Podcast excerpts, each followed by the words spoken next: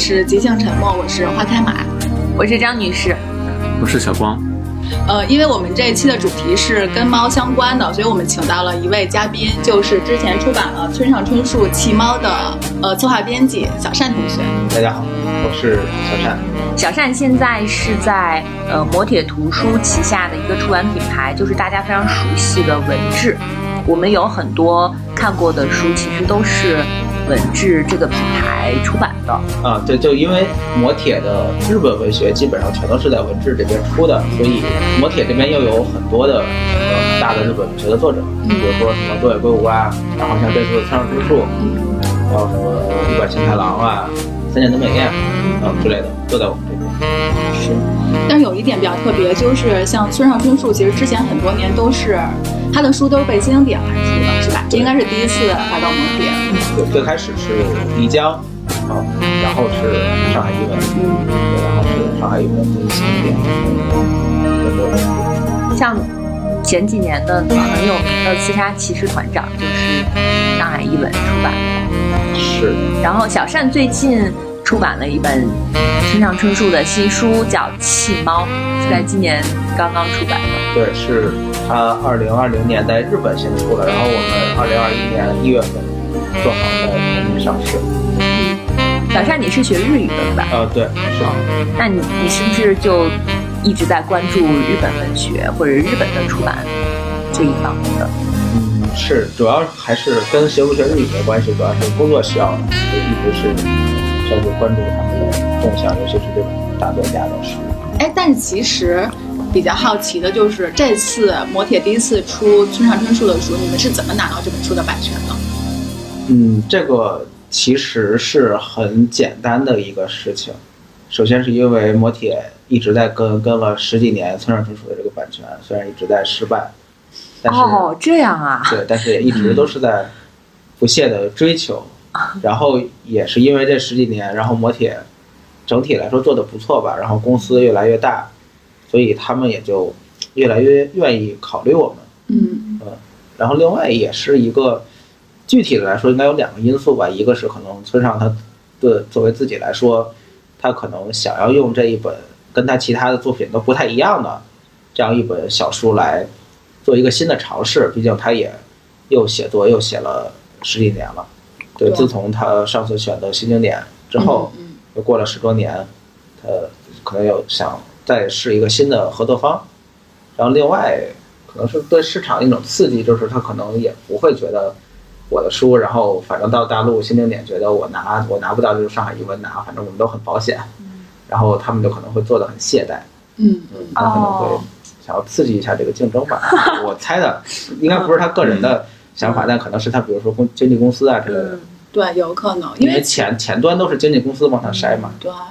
因为在日本的时候，日本的出版制度里面，一般一个作家签给一个出版社，其实他之间的关系还是相对来说会很长很长一段时间，其实是很稳定固定的。对对对，其实这点嗯跟中国还不太一样。对，就是他们肯定也是说，比如说像东野圭吾书很多，拿他举例的话，就是他基本跟日本的大的出版社都有合作，就一直都会说，比如说过个几年，然后我一定会给你们这边写一本啊什么的。然后村上其实也是一样，就是他肯定也不会说，我选了磨铁，然后以后就不跟上海有文新经典搞了，嗯但是肯定还是谁都不得罪。对谁都不得罪，然后又能呃赚点钱，然后又能在每家出版社出不同风格的书嘛，我觉得他可能是这么想。嗯，对，是。但弃猫确实跟他之前的书的风格还是有些不太一样的。嗯，是的，就因为反正是他自己说，呃，是跟他此前的作品很不一样。然后虽然这个文章本身不长，然后他也没有考虑过，就是说留着等以后再出个什么散文集之类的再收录进去啊之类的。他就觉得，呃，真的是太不一样了，那就只能单独出版一本之类的。你给大家介绍一下这本书大概写了一个什么样的事情？呃，弃猫它有一个副标题是叫做“当我谈起父亲时”，也就是说，村上在这本书里面仔细的谈了一下他的父亲，他父亲的一生是怎么样度过的，然后包括他跟他父亲的关系，在他小的时候是怎么样的，一直到他父亲去世，他们有一个怎样的亲子关系，然后包括他父亲有一些人生中此前没有透露过的那种很黑暗的经历，然后当然也包括呃跟猫有关的什么，他跟他爸一起小的时候去真的去丢一只猫的时候的一些很奇妙的事情，就感觉是他通过呃反思回顾他父亲的生涯，然后同时也对自己的那种。就是他为什么会成为现在这样的村上春树做一个总结吧，我我觉得这种意思在里面。这个书的最开始是，呃，就是他跟他的父亲一起去海边丢一只猫，结果丢完之后，他们回到家，发现这只猫已经先于他们回到家，在家里迎接他们了。这就是开头他跟他爸去河边丢一只猫，对他们觉得那个猫家里面，因为本身是一个流浪猫过去的，然后那个流浪猫他们本来觉得养一养也无所谓，但是那个猫又突然开始怀孕，然后要下小崽儿，然后他们就觉得如果这这窝崽儿下下来，他们家就真的养不了了，他们就趁它生崽儿之前想把它扔出去，让它继续当流浪猫。结果反正就是一个很神奇的结局吧，他们把它扔到海边，两个人骑车回了家，结果发现那个猫到家到的比他们俩还要快。哎，那你觉得就是村上在《奇猫》里面写的这个故事，跟他这本书之间有没有有一些什么样的隐喻的关系吗？呃，这个是有的，是一个很直接的隐喻，因为其实他在书里面会讲到他爸本身是有一定的心理阴影的，他的心理阴影的成因就是他爸小的时候，因为他们家有他爸有五个兄弟，然后人很多，所以那个时那个年代就很流行把小孩送到其他人家去养，嗯然后他爸就曾经被送出去过，送出去待了一段时间，然后后来因为他爸实在是适应不了那种新的环境，又被接回来了。但是这个事情就感觉是被自己父母抛弃的这个事情，嗯就成了他爸的一种心理阴影吧。所以感觉可能也是造成他跟他爸的那种隔阂的一个原因，就是他爸自己本身有一定的阴影，然后他可能也有他的阴影，然后两个人啊，也没有办法好好的交流。所以弃猫可能那个丢弃的猫，我大大部分人都觉得是代表了他爸，就是有一定程度上是影射了他爸的那种经历。我看这本书的时候，感觉就是他在这本书里，一方面好像是疏解他父亲，就是他爸本身的那那部分的情绪，然后一部分是疏解他跟他爸之间，他他爸给他造成的那种情绪。所以其实，呃，这本书腰封上就村上村上春树有一句话，他说：“我拼了命把它写了出来，作为写作之人的一个职责。”就在开始之前的时候，我还在问小善这句话，我说。就是村上春树为什么要这么形容他这本书？他用的是拼了命把它写了出来。因为这个是他当时接受日本的一家媒体采访的时候说到这个事情。那个日本媒体采访就是他问了一些跟书的内容很相关的，就比如说他爸之前那个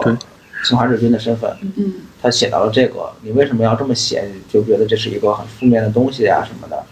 然后他就说。呃，我真的是很拼了命的把它写出来，因为怎么说呢？因为这个东西确实是很难写，你写你你写不好的话，很可能会有很多负面的影响。对。但他又是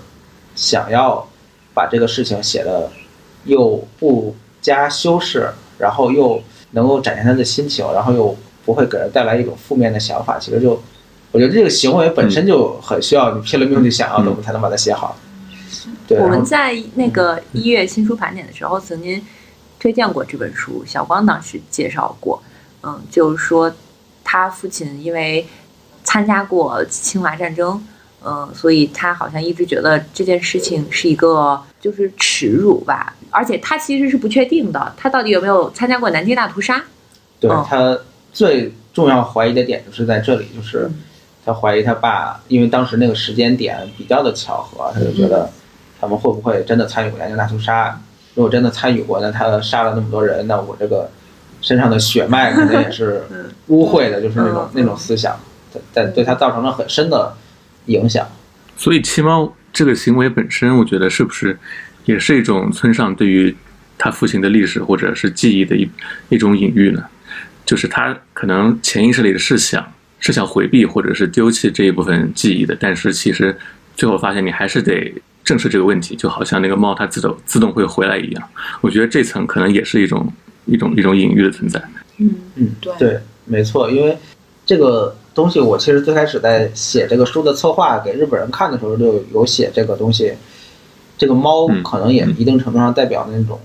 历史的东西吧，就是你想要把一些历史上的问题给丢掉，但是你根本就丢不掉它，它自己总会找回来的那种感觉。就是你不能选择简单的把它扔掉，然后就完事儿了，还是要想一想解决的办法。对，所以从这个角度上来说，我觉得村上写这本书确实还是挺真诚的，在面对跟解决自己心里面长久以来的一个问题。嗯，对。而且其实它不光是呃解决自己心里面的那种创伤吧，它可能就更多的是一种呼吁的那种感觉，就还挺不一样的。就是因为村上他其实不是一个，我很喜欢呼吁你们，你们要什么，呃，铭记历史啊，你们要什么反抗什么什么东西的那种很很会呼吁的作家。他其实还是一个相对来说没有那么有明显的政治主张的作家。是，但是在村上其他的书里面，其实也经常会有猫的一个隐喻，比如说那个《禽鸟形状录》，还有像海哦对海边的卡夫卡海边的卡夫卡是吧？它里面有一个有一个是与能与人能对话的那种猫是吧？他自己其实也是养猫的，对他养了一只黑色的猫，哦，现在嘛，我呃其实我其实不知道。我只是看到过他那个一只黑猫的的一个照片。哎，对我最近在翻看那个作家和他们的猫这本书，然后它里面有一个很好玩的一个一个小的一个段子，就是说，呃，当时村上他要出门去旅行，他就想找讲谈社的一个编辑来帮他照顾猫，然后帮他照顾猫的条件就是等他回来之后会给讲谈社写一本书，然后这本书就是之之后的《挪威的森林》，我当时看到这觉得还挺好笑的。这也也也是他跟猫流传的特别广的一个呃，对，段子。然后我们在准备这期的时候呢，就发现其实有很多作家，他们其实都跟猫是有关系的。比如有的是他自己本身养猫，就是猫奴；嗯还有的就是他们专门在作品里有写到这个动物。所以我们这一期呢，其实还是想跟大家分享一下关于我们自己养猫，或者是你的一些就是跟猫的一些故事。因为我们的主播三个主播里面有两个是养猫的，嗯，养了还不止一只。对，小光有两只，我有一只。嗯但是很有趣的是，呃，今天我们的嘉宾小善，他一进门之后呢，可能他就表明了他对猫过敏，所以他是吃了药在录这期节目。对，所以我们刚才调侃他说，对猫过敏的单同学出版了一本《弃弃猫》。猫，嗯，我的猫已经，我的猫四岁，四四岁多了，是一只蓝猫，然后是一只公猫。嗯，它的性格就是，就每个来到我们家的朋友都能明显的感觉到它的热情。就每个朋友，它都会特别热情的去迎接人家，人家坐到沙发上，它会跳到人家的腿上，就是求抚摸、打呼噜什么的。我觉得这个是我见过的我的朋友的猫里面还有点少见的那种。我觉得它性格真的，我有时候怀疑它是不是有有点迟钝。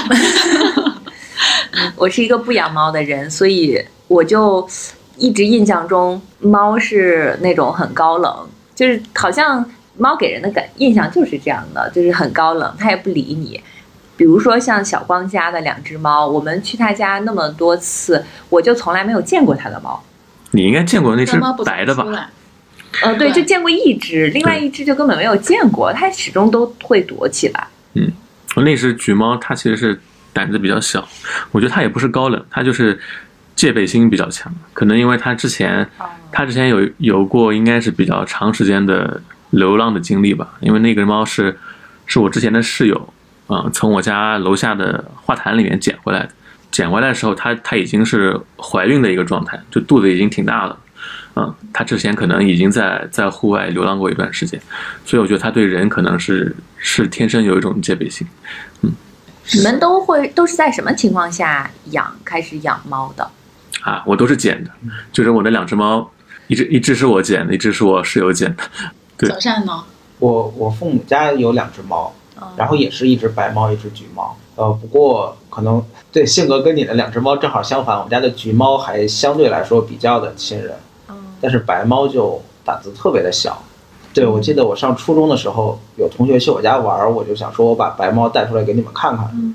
然后我就把那个它躲在卧室床底下，我就把卧室门关上，然后我们去床底下拿扫帚赶那个猫，然后那个猫 就害怕的沿着那个墙直着往上爬，就光秃秃的墙往上爬，疯狂的想要跑。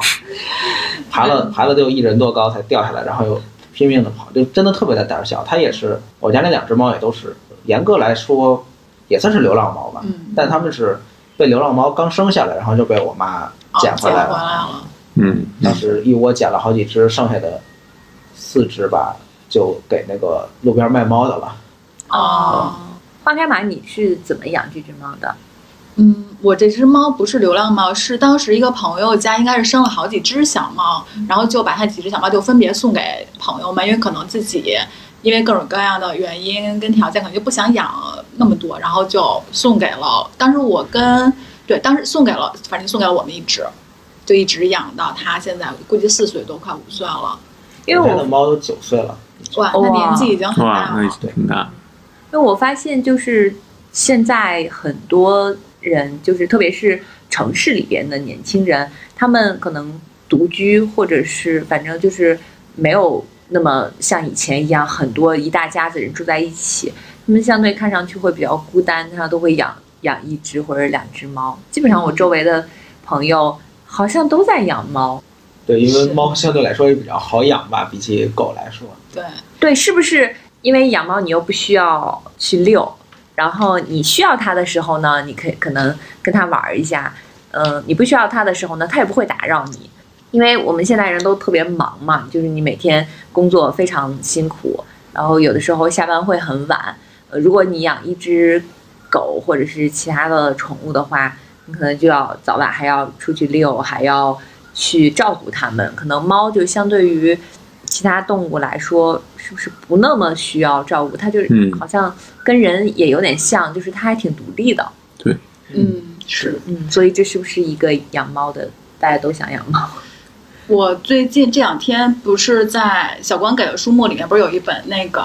作家和他们的猫嘛？他的我觉得他的前言写的特别有趣。嗯，它里面其中有有一个还是有点科学的论断，他意思就是说，如果你养猫的话，它可以缓解压力、焦虑，并降低心脏疾病的风险。对，他说，或许古往今来的爱猫作家们只是在顺从他们无可抑制的生理需求，在猫的身上寻求慰藉，以缓解自己作为这个社会的说书人所承受的负担。它里面有一个论点，就是说，呃，他说根据脸书的一项调查表明，说很多爱猫养猫的人都是作家，可能是说那个猫的那个状态跟作家就那种，因为作家其实你是。它里面描述的是说一个不插电的工作状态，你可能就需要一个人静静的去写作一些东西，你会有一个自己比较独立的空间。这个时候跟猫的那个状态可能正好是有一定的契合度的，然后相当于是一个你你跟一个跟你状态差不多另外一个物种，它可以有相通的地方，然后还可以互相慰藉。这是他前言里面说的。我当时看的时候觉得，哎，好像我身边就是呃，跟因为我身边的朋友可能也是从事跟文化出版相关的人会多一些。好像确实这个行业里面确实有很多人会养猫，哎，对，嗯因为这个行业可能大家都不太愿意出门遛狗。我觉得大家可能就是在那个相对于就精神需求上可能更多一些，就又希望能够独处，然后又希望能够周围的朋友啊或者你接触的人是跟自己呃是一样的，嗯，可能又对一些跟自己不太一样的人，他又不能够去接受。就我觉得他们就是有一点高冷吧，所以有点跟猫很像，所以猫是适合他们的。是，就是你互相陪伴，但是又不过度干涉。对嗯，感觉狗狗就虽然它会给你更多很温柔的感觉，然后你还是需要花更多时间去陪它，对，有一有点划不来的感觉。哎，我刚我忘了我是翻看到哪个作家那个写，他说狗太善良了，太忠诚了，然后有的时候会给你一定的压力。他说猫不是，他说猫跟人一样，就是猫有它自私的那一面，然后可能猫跟人之间更能有那种惺惺相惜的那种感觉。就是人能从猫中间看到自己的真实的一面对，是。那小光，你的两只猫像你吗？啊。这个问题，这个问题问的非常好。有 有一个很热情，有一个不热情。可能我觉得它俩综合一下会比较像我吧。对，因为我那只白猫实在是，它实在是有点有点吵，我有我有时候会这么觉得。你们在选择养猫的时候，就是会选吗？比如说，我我会我想要一个什么样的？我只会只会看只会看它长得好不好看吗。怎么样叫好看？怎么样就不好看？就是看眼缘啊。我觉得这个对，就就对看一个感觉。这个真的就是看演员有的人。喜欢长毛的，有的人喜欢短毛的，这样子。哦，我可能不太能接受无无毛毛吧，但是长毛短毛应该都可以。啊、我记得我小的时候家里有一副扑克牌，每一张里边都是一个猫的品种，其中有一个我印象非常深，有一张里边是有一一个猫的品种，就是它是没有毛的。反正当时我觉得那个有点吓人，嗯，所以打打牌的时候你就有埃点及那边的品种之类的。哦，可能。吧，好像是，就你打牌的时候都不愿意抽到这一张。其实无毛猫它虽然看上去比较吓人，但它性格其实非常非常温柔，就它性性格上其实是非常跟它外表是反差非常大但我很温柔。我前两天还去了一个那种猫咖，就是可以可以免费撸猫的那种地方，然后在那儿就见到一只无毛猫。就它虽然体型很大，而且看上去也很凶，但它脸上好几道被那个别的猫划的那个血道子。啊，然然后那个管理的那个人就跟我说，说这个猫其实它就是各种被人欺负，被别的猫欺负，完全打不过别人。之前来我们这边录过一期节目的呃嘉宾扎总，他们家就有一只，就是他他那倒是也不是完全没有毛的猫，但他的猫就是毛非常之短，所以到冬天的时候，那个猫是在我们这在北方的话是是一定要穿衣服的，要不然它就会很冷。不出门也要穿衣服。对，因为它没有毛帮它来那个御寒嘛，所以他们家猫的冬天就特别害怕它感冒。但是那个猫真的，因为因为后来扎总又养了另外两只小猫，所以那个大猫就承担起就是有点像爸爸的那个角色，就真的会带着另外那两只小猫。那这种性格还挺好的，有的猫就不会接受对呀比它晚来的猫。是的，是的，对，是啊我我我妈之前又从外面养领来了一只，好像是我家那两只猫的亲戚，哦然后说看它好像身体不舒服，想来家里面养两天，然后它就每天都被我们家的两只猫逼在阳台的一个角上面，箱子上面发抖，动都不敢动。哦，就是它有那你家里本来两只猫领地意识非常之强烈了，已经。就根本不接受它。嗯，我昨天看了一本周天新的《猎人吧》，我觉我觉得哎，这本书我还真的挺想跟大家强烈推荐的。我觉得这是一本非常好的写写另外一个物种的猫，不是写另外一个物种的一本书。因为朱天心他在这本书里面，其实他用的两个词我还挺欣赏的，一个是他形容猫的时候，他是说的猫族；形容人的时候，他说的是人族。我觉得他是用，不是我我能看到的书里面比较少见的，真的是用一个比较尊重的一个态度去描写他身边他遇到的，跟他相遇相逢，然后又，呃，他其实经历了很多猫的那种死亡，然后疾病什么的。呃，这本书看的我昨天还挺感动的。然后这里面他有一个，就根据他的观点，呃，也不是他的观，就是他观察到的，他就说，如如果是一个母一只母猫被绝育了之后，它就会变得很，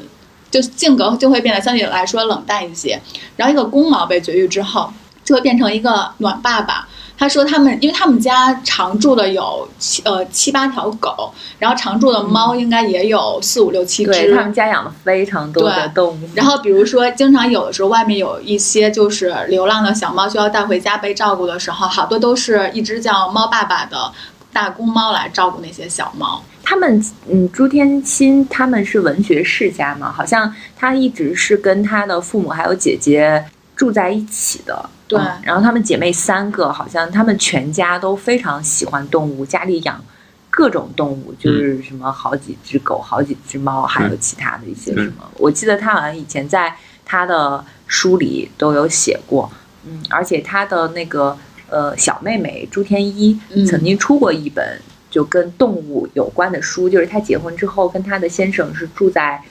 就是一个类似于山上的一个地方，就可能是更贴近大自然的一个地方。嗯，然后他就在这个很大自然的这个环境里，有非常多的动物。他有专门一本书是写这个的。对朱天心呢这本《猎人们》其实主要写的就是在他们家周围出现的那个那区域里面所有的流浪猫。我觉得，我觉得比较可贵的一点就是，我觉得他在写这本书的时候，其实他一直在反思一个问题，就是他的介入对于那些猫的一生、猫生来说，到底是不是一个呃合理的一个介入？他有的时候会觉得说，我们应该尊重另外一个物种它的一生，但是你有的时候不介入的话，你又觉得自己同情心这块儿好像又有点过不去，因为有些因为因为流浪猫的寿命才只有两到三年，嗯很多猫其实一个是被车撞死，然后被有还有被那种被打安乐死的，然后还有那种就是因为他们喝不到干净的水，特别容易得肾病。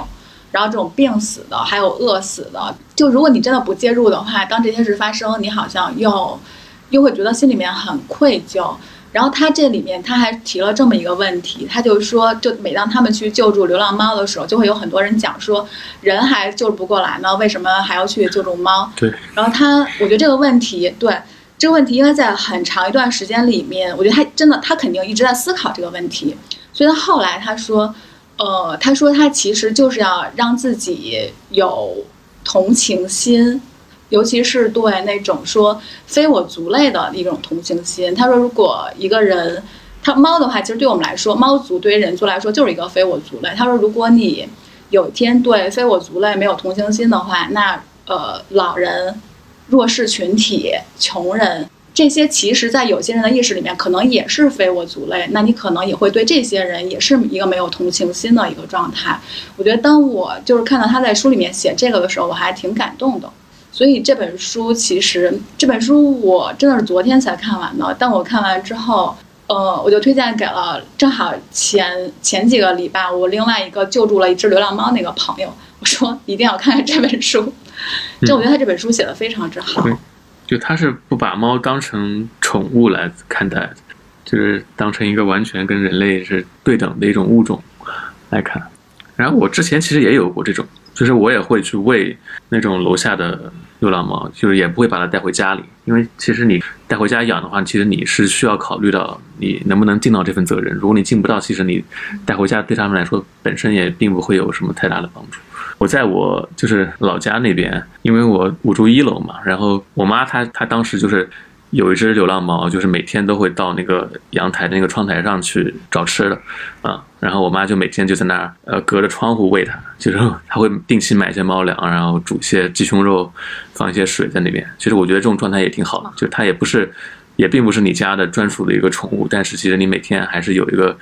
有一个牵挂或者是一个照顾的对象在那里。就我每次回家，我都会我自己也会去 去喂一下它啊。然后我每次出门啊，或者是呃上车啊什么之类的，它都会那个猫如果看见我，它在附近的话，它就会跟着跟着过来，然后我会跟它就是玩一会儿什么，然后它在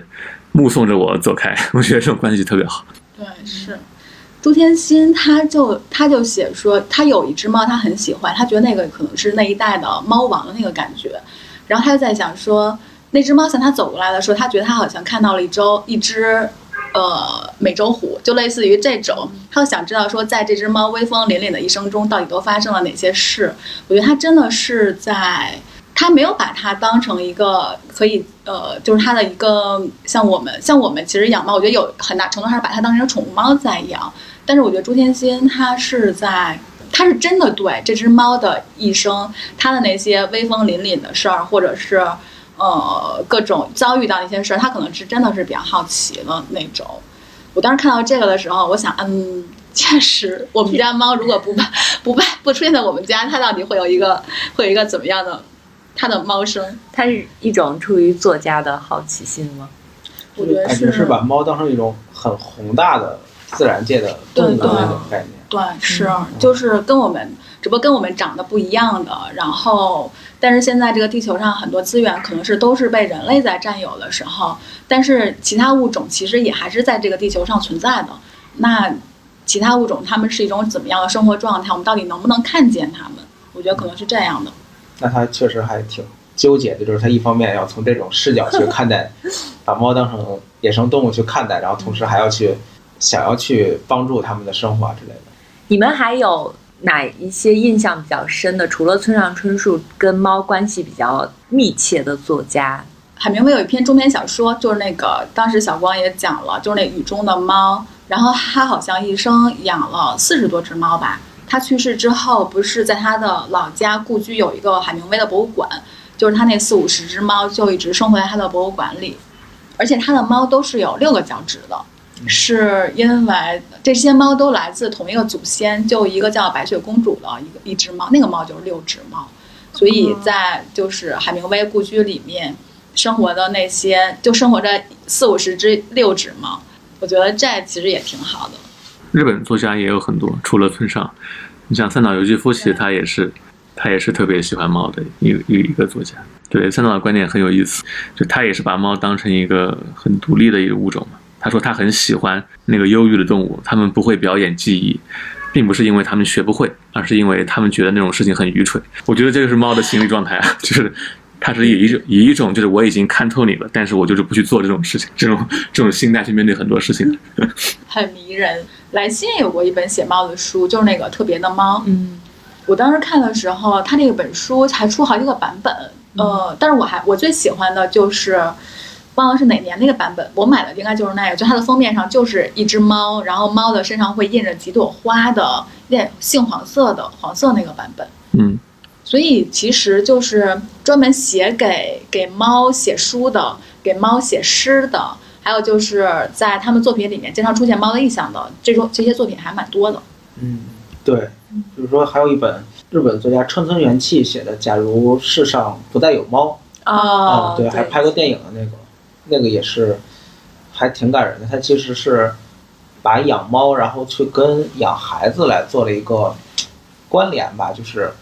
你去养猫，然后不不仅仅是你你供它吃供它喝，也是它愿意陪在你身边的那种感觉。就是你去养孩子，也不光是你对你孩子的付出，而是你孩子他来到你身边，他也会给你带来很多东西。就是他可能会把那两种，比如说父母对孩子的那种，就是说，哎呀，我为你付出了那么多的那种。嗯嗯 那种倾向给打散掉，就是说不，你父母你要认清楚，不光是你给你给孩子们付出这些东西，然后其实孩子啊或者说猫，它同时哪怕是在它很小的时候，它也会在给你提供一些正向的反馈，对你提供一些帮助之类的。那我觉得可能养猫更容易一些吧，孩子还要长大。对，哎，但是我去年夏天还真有一个这样的感触，因为去年夏天我们家猫生了一个挺严重的病，就差点没挂了的那种。我之前因为我对我们家猫还挺随意的，我们家猫的名字就叫猫猫，从起名儿就可以看出来，你太不上心了。所以我是。但是就它生病之后，我确实明显的，我当时还挺崩溃的。我我当时那是我第一次强烈意识到，我还挺害怕失去它的。就是可能之前我会觉得说是它需要我来照顾它，但是它真的生病的时候，我觉得其实是我需要它来陪伴我。就他是为什么会生病的？你快说一下。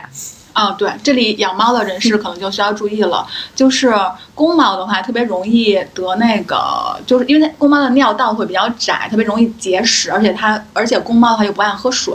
所以我觉得那个我们家猫就是因为它不爱喝水，它最后是有结石就尿血，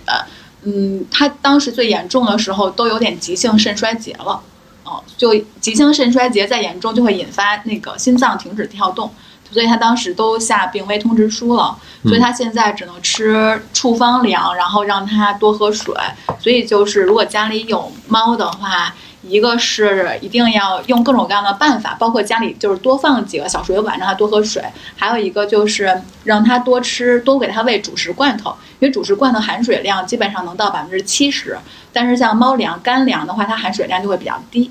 哦，所以我觉得，嗯，猫的话真的一定要让它多喝水，这也是为什么好多流浪猫，因为它们可能喝雨水啊，或者有的时候连雨水都没有没有的喝，所以流浪猫就特别容易得肾肾病的一个原因。我觉得可能让你的猫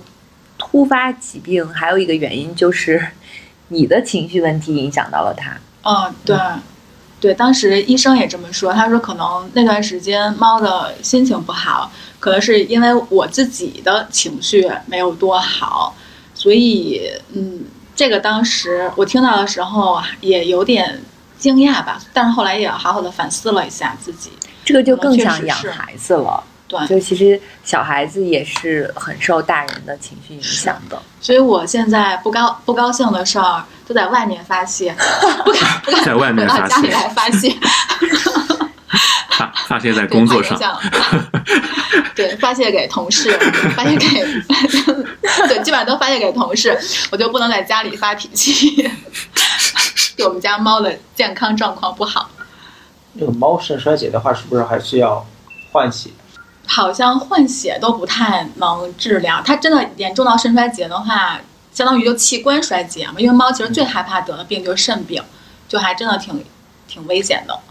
嗯，因为我家最开始养的那只猫，现在已经就是大概有十小十年前死掉了嘛。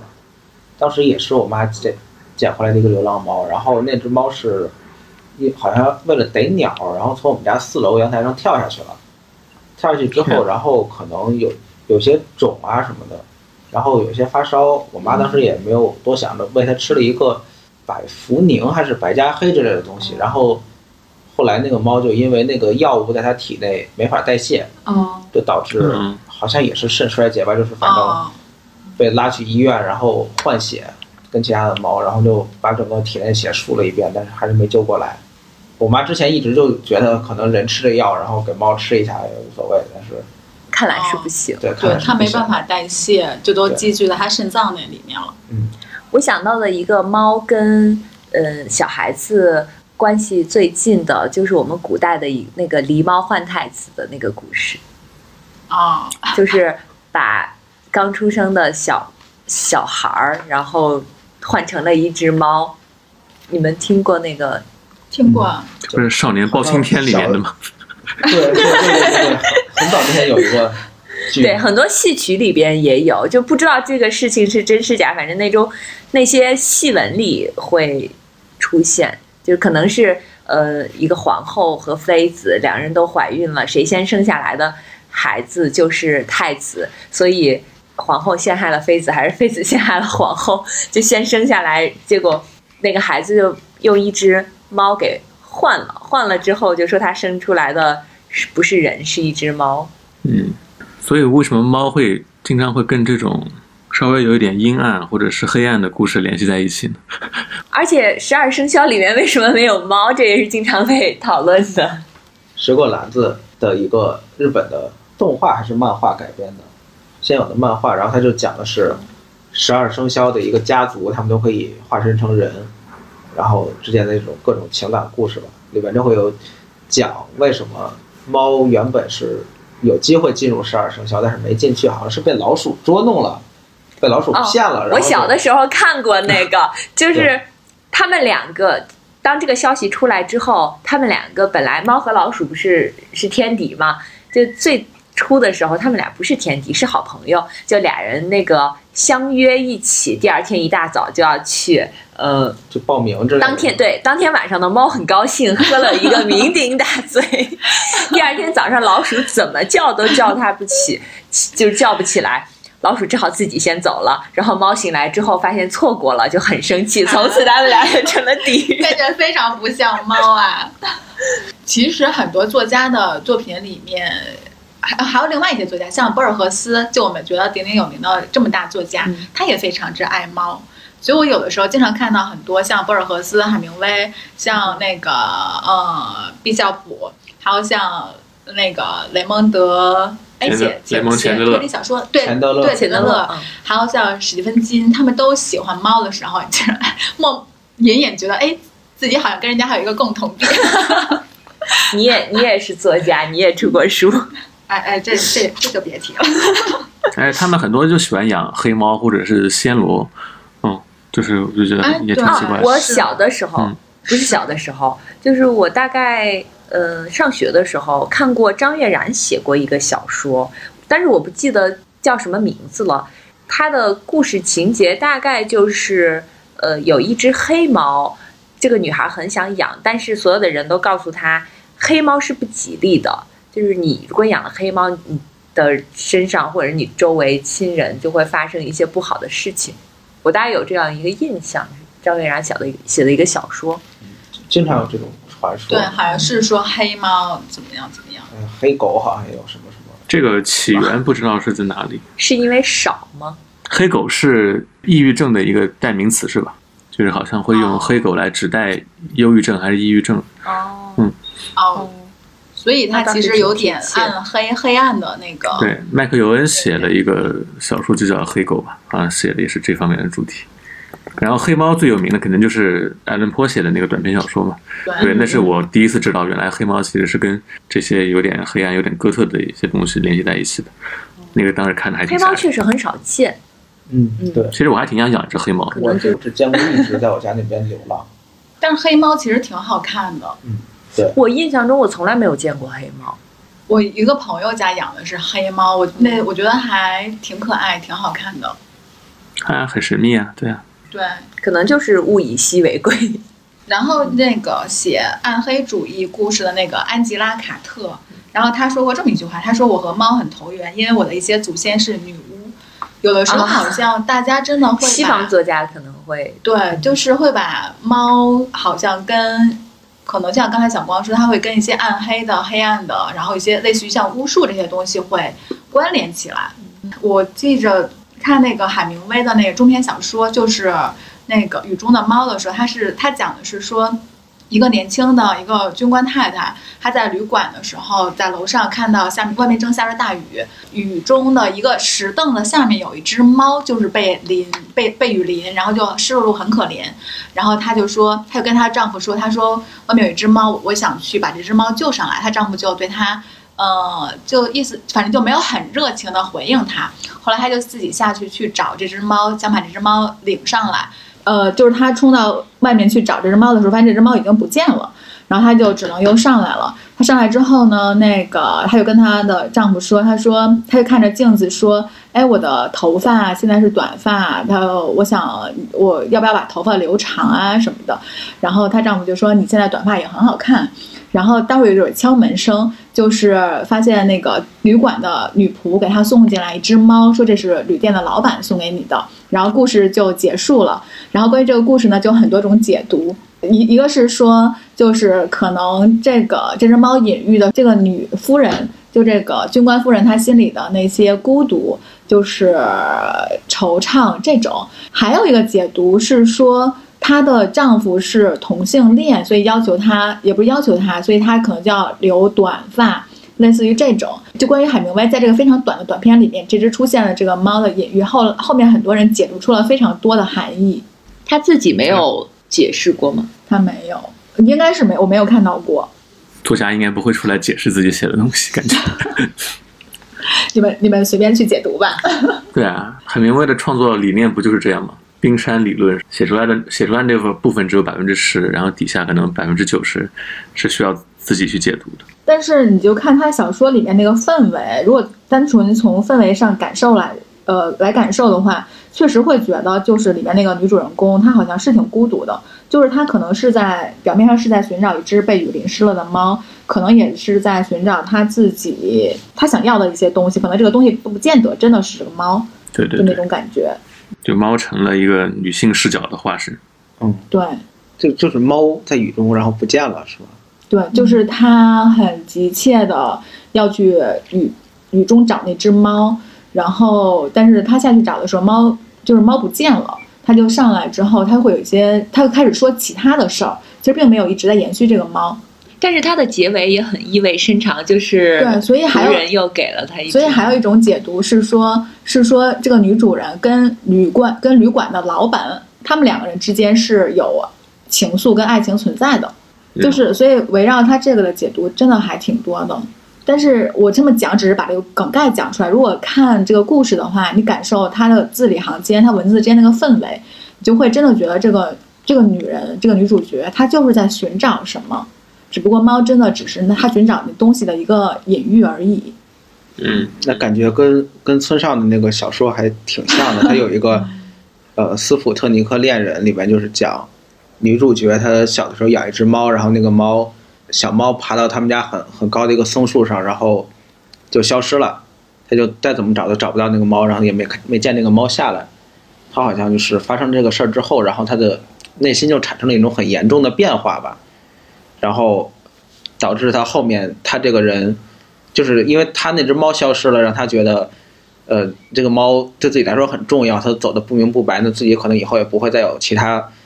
这么喜欢的猫了。那他后面喜欢上了另外一个人，然后他自己也选择了，就是突然间从人间蒸发，然后他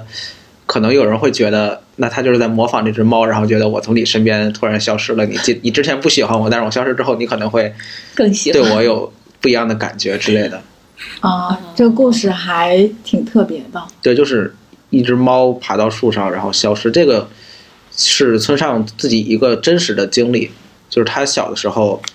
也养过一只小奶猫，那个小奶猫就是在他家的松树上往上爬，爬啊爬，然后就没了。嗯最开始还能听见人叫，但是因为他们梯子够不着嘛，也没有办法救它下来，然后他就等了一晚上，第二天早上就哪儿都找不到那只猫了，他就感觉是一个未解之谜吧。他在很多书里面都用过这个桥段来写东西，就展现各种不一样的呃思考啊、隐喻啊之类的。啊感觉他跟猫学了一种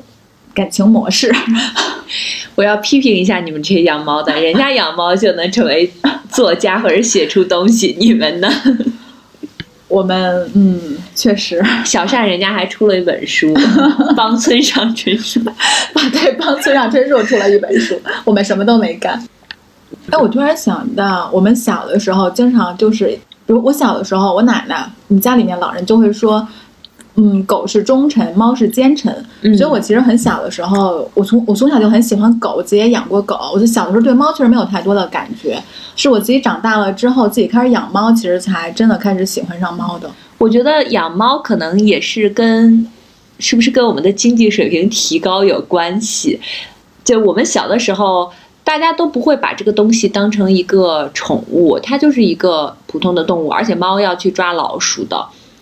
对吧？我们不会故意特意把它放在家里，给它准备那么多猫粮。哪怕你家里有猫，嗯可能吃的都是跟人吃的差不多的东西。然后对于它的死去啊，或者是突然消失啊，你并不会觉得有那么悲伤，或者是好像没有我们想象中那么伤心，可能就觉得哦，有一个动物没有了，我曾经可能养过。我们多多少少小的时候，可能家里都会有，在某一段时间可能养过什么猫啊、小兔子啊这些东西。但是现在好像大家住在了公寓里，邻居都不认识，可能变得更孤独了。因为我们那个时候，可能你住在一个大院子里，周围的邻居其实都是认识的，都是关系很密切的。那现在我们就需要一只猫，然后把它当成一个你的孩子，或者是你可能会让你的猫叫你姐姐，就当做你的一个亲人来对待它。我们跟猫的关系也跟以前不太一样了，嗯，而且那个莱辛他在那个特别的猫，特别的猫里边，他曾经写过，他小的时候，因为他是出生在伊朗吧，他是在非洲长大的。他们在非洲的时候，因为他在农场里就养了非常多的，也不是故意养的，就有很多流浪猫，然后来到这里，它不停的繁衍，而且是近亲繁殖，就导致这些猫的身体都非常差，你就到了不得不去解决处理这个事情。但是他的母亲好像又不忍心，就对这些猫要怎么样。他的母亲就选择离开，最后是他的父亲把这些猫全部关到屋子里，拿枪一只一只杀掉。那个画面就非常血腥，导致他可能从小就会有这个心心理阴影，或者是就是他给他留下了非常深的印象。好像他的父亲就真的做了这件事情之后，他也不是很，就是有有一种好像他是因为毕竟这是生命嘛，我之前也会有你这种想法，就是我们现在可能因为过于孤独，然后来养一只猫。但是我在看《猎人们》他这本书后有一个呃后记，还是就另外一个人给他写了一个序言。那个人他就说，他说他当年上山下乡的时候，他是住在农村的，然后农村那时候也有很多猫跟狗，但那时候猫跟狗是有自己的工作的，狗狗要。嗯，戴稼祥，就是狗要看家护院，然后猫要你真的要逮耗子，因为、因为家里面可能就是有很多耗子要来偷粮食啊什么的。然后那个时候就是猫跟狗，它们真的是有工作有职责的。然后就是呃，比如说剩菜剩饭就会喂来喂猫喂狗。然后那个那个人他就写，他说他现在回想的时候，他觉得在农村的那些猫跟那些狗是更有尊严的，就大家也不会太过多的干涉那猫跟狗，你愿意出去就出去吧。然后呢，你但是每天吃饭点儿你还是会回来的，然后还是要给家里面逮逮耗子，然后看看门，然后什么的。我当时看到他写这个的时候，我也觉得对于那些猫跟狗来说，当然我们不知道猫跟狗到底是怎么想的，但是嗯，我觉得他们有可能会觉得，对于他们来说，那种那样的自由可能会可能会比现在陪在我们身就陪在公寓里的人身边会更好一些。我觉得现在的猫更像打工人，就是比如说像小光说他去的那个猫咖，他们这些猫就以前不是一个网上有人说是这些猫都是有 KPI 的，就是你一 天必须要被多少人撸多少次。他们都要营业的，对，对而且他们那个每个每个柜子上都会写它的什么品种，然后年龄嘛，然后什么体重，有没有打过疫苗之类的信息都在上面，然后还会写那种。出售的信息，就我看到一只说，一有一只上面写的是已出售，勿碰，就这只猫已经 已经被卖出去了，只不过还没有被领走，就是现在现对现在不让人碰，然后那只猫就非常懒洋洋的躺在里面，就啥事也啥事也不做，好像知道自己已经已经要离开这家公司了，就可以不用干活了。有点像那个孤儿院里带大家就是已经带领养的小孩儿。城市化到一定程度之后，感觉就是嗯宠物的它的性质啊、它的职责什么的都会变化，嗯，跟农村里面肯定就是不太一样。就从第二产业变成第三产业的那种感觉。对，真的对就是打工人、打工喵、打工帮嗯的感觉。但是我我再补充一个啊，就是我昨天看《猎人们》那本书，我其中好有好几次看哭，是因为就小的时候我们确实觉得大人会说猫是奸臣，但是在看那本书里面的时候，一个是朱天文的那只叫李家宝的猫，还有一个是朱天心的，就是跟朱天心关系会比较哦，呃，李家宝是朱天心的猫。跟朱天文关系比较好的那只猫，后来是生病快要离世了。然后，但是当时朱天文他因因为有一个电影获在戛纳上获奖了，他不是他不是编剧跟侯孝贤嗯关系，就是他们合作关系会很好嘛。然后当时就是家里也不敢给朱天文打电话，朱天文也不敢给家里打电话问这只猫的情况。然后就这样过了应该有半个月吧。然后这只猫是在朱天文回到家之后的第二天去世的。嗯，就你就感觉它好像是在等他一样。等他回来，嗯，对，你们会给猫起一些什么很特别的名字吗？黄海马就算了。不不会，我家的那两只猫都是我妈取的名字，然后一只是因为是母猫嘛，橘猫，然后它有那种花斑像狸花猫一样的，然后就叫像小老虎一样叫小虎。哦然后另外那只白猫，因为它捡回来的时候眼睛有那个化脓之类的，就是眼睛情况很差，然后就管它叫大虾，虾子的虾。贱名好养活，对，贱名好养但其实还是就是会根据它的特征去起一个。你还是会想一下的。嗯嗯，我之前有一个同事，他养了好几只猫，其中会根据他自己的喜好，比如说他会喜欢那种古典文学，他就给他的一只猫起名叫张岱。然后另外一只猫也不知道为啥就风格差的很多，就直接叫冰箱。冰箱可还行。那也挺随意的。嗯，朱天心他们家是因为猫太多了，所以他们是根据就那只猫来到家里的时候，外面正发生什么，比如说有什么事件，我记得有一个是。呃，什么什么台风那天正好是登陆，所以他们家猫就叫那个台风的名字，哦就类似于这种。这挺好的，还有那公共事件结合起来，对对对，就是你还能想起你当时他来你家当时是一个什么样的情境。那我们今天跟小善一起聊了村上春树的这本新书《弃猫》，也聊了一些关于养猫的趣事。嗯，非常感谢小善今天来，希望大家都能跟你的猫好好相处，不要随便丢弃，因为你的猫一一定会比你先回到家。对，然后如果可能的话，可以稍微就是帮院儿里的你所在的小区的流浪猫放一些干净的水跟猫粮之类的。嗯那我们今天就到这里，下期再见，拜拜拜拜拜拜。